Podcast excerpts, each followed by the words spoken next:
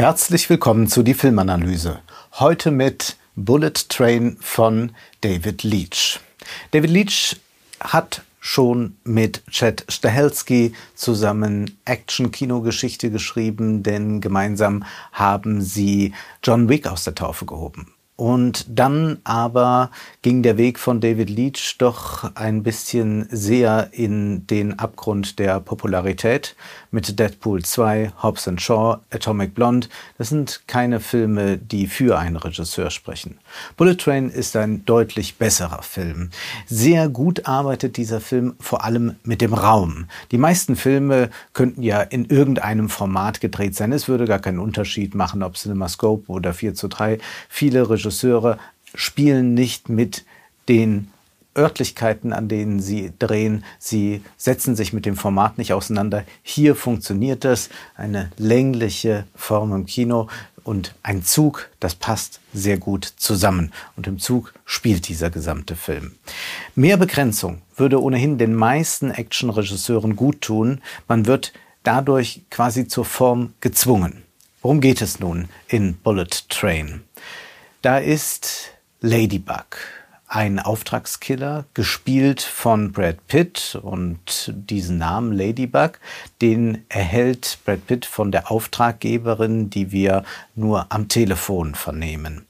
Eigentlich hat er gar keine Lust mehr, weiterhin Auftragkiller zu sein. Er ist zwar ein sehr effizienter Profikiller, aber er muss inzwischen schon einen Therapeuten aufsuchen, um irgendwie noch mit dem Leben klarzukommen. Aber seine Chefin kann ihn überreden, diesen Auftrag anzunehmen, denn es sei eigentlich ganz simpel. Es gehe nur darum, dass er in den Bullet Train Richtung Kyoto steigt, also in Tokio einsteigt und dann einen Aktenkoffer stiehlt und mit diesem schnell wieder den Zug verlässt. Wir ahnen aber, es wird alles doch ein bisschen komplizierter und das liegt daran, dass es noch weitere Passagiere gibt. Da ist zum Beispiel ein Vater, dessen Sohn auf der Intensivstation liegt und dieser Vater glaubt im Zug die Person zu finden, die für den Unfall des Sohns verantwortlich ist. Und äh, dieser Vater bekommt wiederum von seinem Vater gesagt, es sei die Pflicht eines Sohnes, auf die Familie Acht zu geben. Ein eine sich als kleines Mädchen gebende, girlyhaft gekleidete Frau, gespielt von Joey King, mit diabolischen Zügen, führt ebenfalls etwas im Schilde. Sie sitzt in der ersten Klasse und liest noch friedlich. Dann sind da zwei Männer, die die Zwillinge genannt werden, sich aber überhaupt nicht ähneln. Lemon und Tangerine, die den besagten Aktenkoffer überführen sollen und mit ihm einen Mann. Äh, nun, der eine wird entwendet, der andere ist bald tot und dann steigt noch ein mexikanischer Ganove hinzu. Und im Hintergrund gibt es noch den Ältesten und den Weißen Tod. Sie sind so etwas wie die vermeintlichen Strippenzieher. Alles spielt an einem Ort, also im Zug, aber der Ort bewegt sich natürlich, also sie fahren durch einen Raum und das Ganze ist aufgeteilt auf unterschiedliche Waggons. Die Handlungsfelder werden aber durch die Durchquerung von Räumen miteinander verbunden und dann wieder gelöst. Zugleich gibt es diesen Faktor Zeit. Dieser Zug hält immer nur 60 Sekunden an einem Bahnsteig und fährt dann sofort los. Und dieser Zug ist pünktlich, also vollkommen anders als äh, mit der Bahn in Deutschland. Und die Dialoge, die dabei geführt werden, erinnern selbstverständlich an Tarantino, an Reservoir Dogs oder an Pulp Fiction. Auch dass es hier um einen Aktenkoffer geht, stellt natürlich nochmal einen Bezug her. Man muss aber sagen, diese Dialoge sind mitunter etwas enervierend und sie sind auch ein bisschen handzahm im Vergleich zu dem, was Tarantino da eigentlich für Kapriolen steckt. Aber immerhin gibt es ein paar popkulturelle Referenzen. Da ist einmal Thomas, die kleine Lokomotive, äh, die eine Rolle spielt. Oder wir hören auch den Song I'm Forever Blowing Bubbles, gesungen von Engelbert Humperdinck. Zu sehen sind stilisierte Gewaltszenen, aber diese Stilisierung wirkt gerade bei den Rückblenden etwas prätentiös, so durch das, dadurch wird das Ganze wieder fast gewöhnlich, möchte man sagen. Aber alles in allem kann man mit der Inszenierung zufrieden sein. Bullet Train hat jedoch ein ganz anderes Problem. Was ist das eigentliche Thema dieses Films?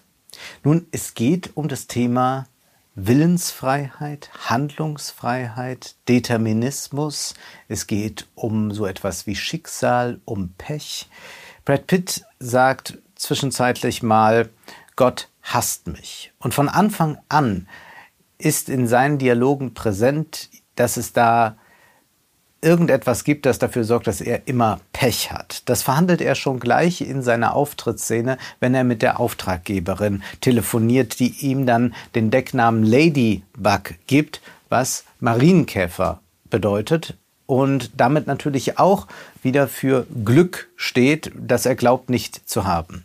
Das zieht sich durch den ganzen Film hindurch. Das Thema Glück, Schicksal, Gott, äh, wer lenkt hier was, spielt eine ganz große Rolle, durchzieht alle Dialoge, aber besonders Ladybug ist immer wieder am Hadern damit, äh, ist er in irgendeiner Weise äh, auserkoren, immer Pech zu haben. All das ist etwas, was, das, was der Film thematisiert. Nun müssen wir einen Schritt zurücktreten und uns erstmal darüber im Klaren sein, was wir sehen, wenn wir einen Actionfilm sehen. Greifen wir da zu einem Philosophen, nämlich zu Karl Jaspers und zu seinem Aufsatz über Gefahren und Chancen der Freiheit. Da heißt es bei Jaspers, eine Grunderfahrung des Erkennens lenkt uns auf den Weg. Wir können zwar durch keine Forschung, kein wissenschaftlich zwingendes Wissen, keine empirische Untersuchung den Nachweis erbringen, dass es Freiheit gibt, aber wir können auch ihr Nichtsein nicht beweisen.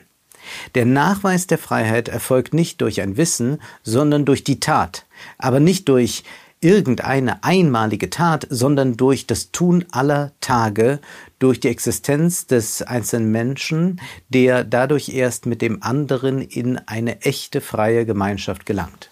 Die Kommunikation spielt bei Jaspers da eine große, große Rolle für äh, diese Entwicklung hin zur Freiheit. Und so ist es vielleicht nicht ganz zufällig, dass die Kommunikation auch so eine wichtige Rolle, auch wenn sie mitunter etwas äh, äh, nonsenshaft ist und auch wenn sie sehr ironisch ist, dass diese Kommunikation in dem Film eine wichtige Rolle spielt. Aber was hier vor allem klar ist, wir müssen, wenn wir von Freiheit sprechen, über das Tun sprechen. Und das Action-Genre ist das Genre des Tuns. Man könnte auch sagen, der Actionfilm ist ein Freiheitsgenre. Was erleben wir nun aber in diesem Film? Es gibt da eine Wasserflasche, die mehrere Funktionen in diesem Film erfüllt. Und über diese Wasserflasche erfahren wir jetzt etwas. Es handelt sich dabei nicht um einen MacGuffin. Also es ist nicht das, wonach alle her sind und was die Handlung eigentlich antreibt. Das ist eher der Koffer, wenngleich der auch mit etwas Realem versehen ist. Es ist ein Koffer, in dem Geld steckt. Also wir haben es vielleicht nicht mit einem ganz reinen MacGuffin zu tun, aber was ist nun mit dieser Wasserflasche? In Rückblenden sehen wir, wie ein Mädchen die Flasche an einem Automaten kaufen will, aber diese Flasche bleibt irgendwie hängen und spuckt die, äh, die Flasche spuckt der Automat nicht aus. Als Tangerine und Lemon am Automaten sind und eigentlich Snacks kaufen wollen, da löst sich plötzlich die Flasche und rollt ihnen zu und so wandert die Flasche mit Tangerine und Lemon in den Zug. Dort gerät sie über Umwege an Ladybug, Brad Pitt also, der diese Flasche mit Gift füllt. Und später wird jemand aus dieser Flasche auch trinken. Und noch später wird die halbvolle Flasche jemand ergreifen und sie einem anderen gegen den Kopf werfen. Und das wird dann nochmal ganz schnell zusammengefasst, dieser Weg dieser Flasche. Aber dies ist kein Beweis für die Macht des Schicksals. Keineswegs. Nein, was, das wäre eine ganz eigenartige Wenn-Dann-Kausalität, die nur scheinbar etwas Zwingendes hat. Schließlich hätten sich alle, die im Besitz der Flasche einmal waren, auch anders entscheiden können. Sie hätten sich entscheiden können, die Flasche sofort auszutrinken. Oder sie hätten sich entscheiden können, die Flasche nicht mit Gift zu befüllen. Wie sehr das von Entscheidungen abhängt, sehen wir zum Beispiel, wenn Brad Pitt sehr lüstern dieses Gift da reinkippt und sich die Dosierung überlegt und dann plötzlich sich dazu entschließt, alles einfach reinzukippen.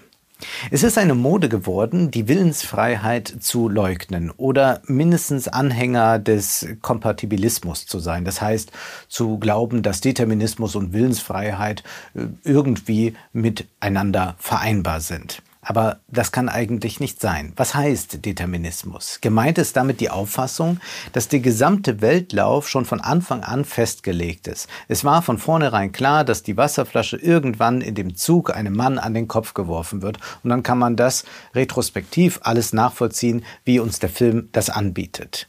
Das wird ja häufiger in Actionfilmen der postmodernen Variante getan. Dahinter stehen dann entweder Naturgesetze oder eine höhere Macht. Gott zum Beispiel. Der Film widerspricht sich selbst, indem er uns ja auch als Fazit präsentiert, dass zwar alles Schicksal ist, wir aber dann erfahren, dass ja schon am Anfang Brad Pitt sich entscheidet dazu, ein Einspringer zu sein. Eigentlich war ein anderer ja vorgesehen für diesen Job, der da getan wird. Dies sorgt dafür, dass ja die Handlung derjenigen, die ihn jagen, auf einem Missverständnis beruhen. Denn sie glauben ja, er sei ein anderer. Jetzt könnte man natürlich mit einer Schicksalslogik sagen, es sollte aber trotzdem alles immer so sein. Aber hier müssen wir genau bleiben und sehen, wie auch diese Entscheidungsfindung bei allen Personen immer stattfindet. Sicherlich unter einem hohen Zeitdruck. Wir sind immerhin in einem Actionfilm und manchmal muss man sich sehr rasch entscheiden, aber es finden Entscheidungen statt. So auch bei Ladybug sich zu entscheiden, einzuspringen und diesen Job, der eigentlich recht simpel klingt, anzunehmen. Zwei Figuren vertreten den Schicksalsglauben ganz besonders. Das ist einmal der Älteste, gespielt von Hiroyuki Sanada. Er geht wie in einer antiken Tragödie davon aus, dass man seinem Schicksal nicht entkommen kann.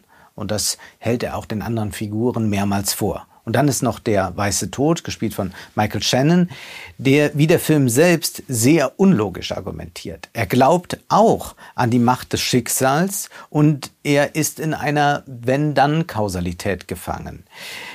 Weil ich den Mann, der meine Frau getötet hat, nicht vorher getötet habe, hat er meine Frau getötet. Und so glaubt er, dass alles einen Sinn ergibt. Nun aber verkündet er zugleich, dass er von seiner Frau gelernt habe, wenn du dein Schicksal nicht kontrollierst, kontrolliert es dich. Das ergibt aber keinen Sinn. Entweder regiert das Schicksal oder es regiert nicht. Das Schicksal wäre ja gerade das, was sich nicht kontrollieren lässt. Man könnte sich dann gegen sein Schicksal nicht stellen, wie in der antiken Tragödie man es dann hinnehmen muss. Der Determinismus gibt sich ja gern als besonders aufgeklärt. Man kennt die Naturgesetze, das ist halt moderne Naturwissenschaft, Neurowissenschaft und so weiter. Aber er ist selber religiös schon deshalb, weil er nicht als solcher bewiesen werden kann und weil auch intuitiv ein jeder doch alltäglich genau anders handelt, als sei alles deterministisch. Äh, auch unsere ganze äh, Rechtsprechung beruft ja da, äh, beruht ja darauf, dass man von einem nicht deterministischen Weltbild ausgeht.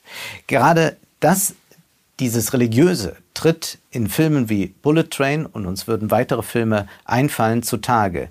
Die Popkultur bietet hier eine Art Religionsersatz, indem sie Ordnung im Chaos stiftet. Wenn wir einer deterministischen Logik folgen, dann können wir sagen, es vollzieht sich einfach so, was wir da jetzt sehen, was die Figuren machen oder was wir in unserem Leben erleben. Auf einer jenseits der inneren Filmhandlung befindlichen Ebene stimmt das natürlich. Ein Film läuft quasi schicksalhaft ab. Zu sehen ist, was im Drehbuch stand, die Regie umgesetzt, von der Kamera gedreht und dann zusammengeschnitten wurde. Der Film, der immer schon abgeschlossen ist, selbst wenn er gerade seine Uraufführung erlebt, hat immer etwas Deterministisches.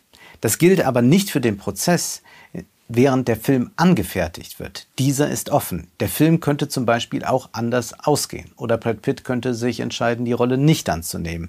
Das gilt ja ebenso für unser Leben. Zum Beispiel ist keineswegs determiniert, dass ich mir den Film ansehe und dass ich dann auch mich dazu entscheide, zu sagen, darüber mache ich eine Filmanalyse. Ich hätte ja auch Monsieur Claude wählen können, der in den Kinos läuft. Der Philosoph Gerd Keil hat ein brillantes Buch geschrieben mit dem Titel Willensfreiheit und Determinismus. Da sagt er, Willensfreiheit, das bedeutet anders können und es bedeutet weiter überlegen können. Er schreibt dem klassischen Libertarismus, und er ist ein Verfechter dieses Konzepts, Dem klassischen Libertarismus zufolge gibt es keinen Zeitpunkt vor dem Handlungsbeginn, zu dem unumstößlich feststeht, was die Person tun wird. Sie hat stets die Möglichkeit, weiter zu überlegen und sich umzuentscheiden. Nun betrachten wir ihre Handlung im Nachhinein, falls die Person zum Zeitpunkt des tatsächlichen Handlungsbeginns bei einem Überlegungsstand, der für F sprach, die von ihr verworfene Option nicht F gewählt hätte, so hätte sie wieder bessere Einsicht gehandelt mit den irrational. Also wenn man resoniert und überlegt, soll ich dies oder das tun, dann entscheidet man sich für das, was einem richtig erscheint. Und es geht hier nicht darum zu sagen, dass man sich einfach dann für das Gegenteil entscheidet, weil man damit glaubt, seinen Willen beweisen zu können. Das ist Unsinn. Das wäre irrational. Anders liegt der Fall, erklärt Keil, wenn zu diesem Zeitpunkt noch einmal eine Neubesinnung eingesetzt hätte. In der Folge hätte sich die mentale Ein die, hätten sich die mentalen Einstellungen der Person verändert und aufgrund dieser veränderten Einstellungen hätte sie dann entschieden. Die alternative Entscheidung fällt also in der anderen möglichen Welt später als in der wirklichen. Dies ist nach meinem Dafürhalten die korrekte Erläuterung von er hätte anders handeln können für einen rationalen Akteur. Das anders können ist wesentlich ein weiter überlegen können. Und er sagt dann noch, die andere mögliche Handlung wäre etwas später begonnen worden, doch diese Abweichung hält die Vorgeschichte der tatsächlichen Handlung konstant. Natürlich kann das Zeitfenster ein sehr enges sein. Und auch das erleben wir in diesem Film natürlich, wo es um Zeit geht. Spannung erzeugt sich ja durch Verknappung der Zeit. Aber wir können auch hier sehen, dass diese Entscheidung eine ist, die aus einem Weiterüberlegen herrührt. Und so zum Beispiel in einer Szene, wenn äh, Ladybug jemanden aus dem Zug stoßen will. Und er weiß, das Zeitfenster ist 60 Sekunden und er muss natürlich dieses Zeitfenster abpassen, wann er diese Person aus dem Zug äh, rausstößt, äh, solange der Zug nämlich am Bahnhof hält. Und zugleich ist in, dieser, in diesem Zeitfenster der 60 Sekunden noch einmal die Möglichkeit zu überlegen, soll ich es wirklich tun oder soll ich vielleicht den Zug verlassen, soll ich etwas ganz anderes machen. Nun könnte man ja auch sagen, Ladybug habe keine Wahl. Aber das ist ja nicht korrekt. Die Wahl ist limitiert. Er kann nicht aus dem Zug jederzeit. Aber innerhalb des Rahmens ist sein Wille frei, wie auch der Regisseur sich beschränkt, indem er sagt, ich lasse meinen Film nur in einem Zug spielen. Aber das tötet ja keineswegs die Kreativität, wie es auch nicht die Willensfreiheit tötet. Vielmehr gilt hier, was äh, Gerd Keil wie folgt erklärt. Er sagt, Geringere Beeinträchtigungen wie feste Gewohnheiten, Affekte, Versuchungen oder charakteristische Schwächen heben die Fähigkeit, vernünftig seinen Willen zu bilden, nicht auf, sondern erschweren nur deren Ausübung. Also wir haben ja hier einen anderen Fall als zum Beispiel mit einem hochgradig an Demenz erkrankten Menschen, wo wir sagen können, das ist eine so starke Einschränkung, da kann man nicht mehr von der Willensfreiheit in dem Sinne ausgehen. Nun dokumentieren sich Fähigkeiten der Selbststeuerung und Beherrschung gerade darin, dass sie unter widrigen Bedingungen ausgeübt werden, eben unter solchen, die Selbstbeherrschung erforderlich machen. Und das zeichnet ja wiederum einen guten Profikiller aus. Der findet das ja nicht wie auf dem Schützenfest einfach so vor und kann losschießen, sondern es sind meistens widrige Bedingungen, denen er trotzen muss. Wir erwarten voneinander, unsere freiheitskonstitutiven Vermögen angesichts von Erschwernissen auszuüben. Willensfreiheit ist deshalb nicht hinderungsfreie Willensbildung, denn ein Vermögen, keinen Hinderungen ausgesetzt zu sein, gibt es nicht. Willensfreiheit ist die Fähigkeit zur hindernisüberwindenden Willensbildung. Man kann nicht wollen, dass der Zug verschwindet, aber man kann vielleicht das Hindernis der Waggons oder sonst etwas überwinden. Und das macht ja gerade das Spannende des Films Bullet Train aus. Und der Film versteht sich aber eigentlich selbst nicht, versteht seine eigentlich ziemlich geniale Prämisse nicht. Und zur Handlung gehört ja auch dazu, dass wir von einem Handlungserfolg sprechen. Ladybug wird von der Chefin gelobt. Die Protagonisten sind ja nicht einfach nur zufällig so, wie sie sind und überleben der eine oder andere zufällig, sondern es gibt da durchaus einen Erfolg, der auf Geschick, auf das Subjekt, auf die richtige Entscheidung zurückgeht. Und es geht natürlich auch um das, was Gerd Keil fähigkeitsbasiert nennt. Also man muss ein guter Killer sein, um dann vielleicht zu überleben. Wir sind nicht absolut frei, sondern befinden uns immer in Situationen, zum Beispiel wie Brad Pitt in diesem Hochgeschwindigkeitszug, der ihn limitiert. Das schränkt die Handlungsfreiheit natürlich ein, aber nicht die Willensfreiheit. Auch im Gefängnis ist die Willensfreiheit zunächst einmal nicht eingeschränkt. Deshalb ist auch nicht verständlich, warum Pitt am Ende des Films sich im Prinzip dem Schicksalsgeschwätz des Ältesten und des Weißen Tods anschließt. Ohnehin ist es merkwürdig, dass äh, man äh, beim Ältesten äh, so ein Schicksalsgeschwätz hat, wo er zugleich aber seinen Sohn dafür verantwortlich machen will, dass dieser nicht auf seinen Sohn aufgepasst habe. Es sei nun mal die Pflicht eines Vaters, sich auf äh, den Sohn äh, äh, auf die Familie äh, zu konzentrieren, diese zu schützen. Aber wir erkennen sofort bei Ladybug, warum er diese Schicksalsauffassung verführerisch findet und sich deshalb dieser Denkweise anschließt. Das hat eine enorm entlastende Funktion. Dann muss halt alles so kommen, wie es kommt. Dies negiert jedoch den Actionfilm und unser Handeln und auch unsere Verantwortung, die wir tragen. Es kommt dann einfach, was kommen muss. Das Action-Genre aber packt uns als Genre deshalb, weil es das Genre der Freiheit ist. Und damit aktivieren wir in gewisser Weise auch uns, unser Leben, unser Entscheiden, unsere Willensfreiheit, damit wir nicht nur schauen, sondern sehen. Das war die Filmanalyse mit Wolfgang M. Schmidt. Ihr könnt den Podcast finanziell unterstützen, entweder unter www.paypal.me-filmanalyse oder unter der in der Beschreibung angegebenen Bankverbindung. Vielen Dank.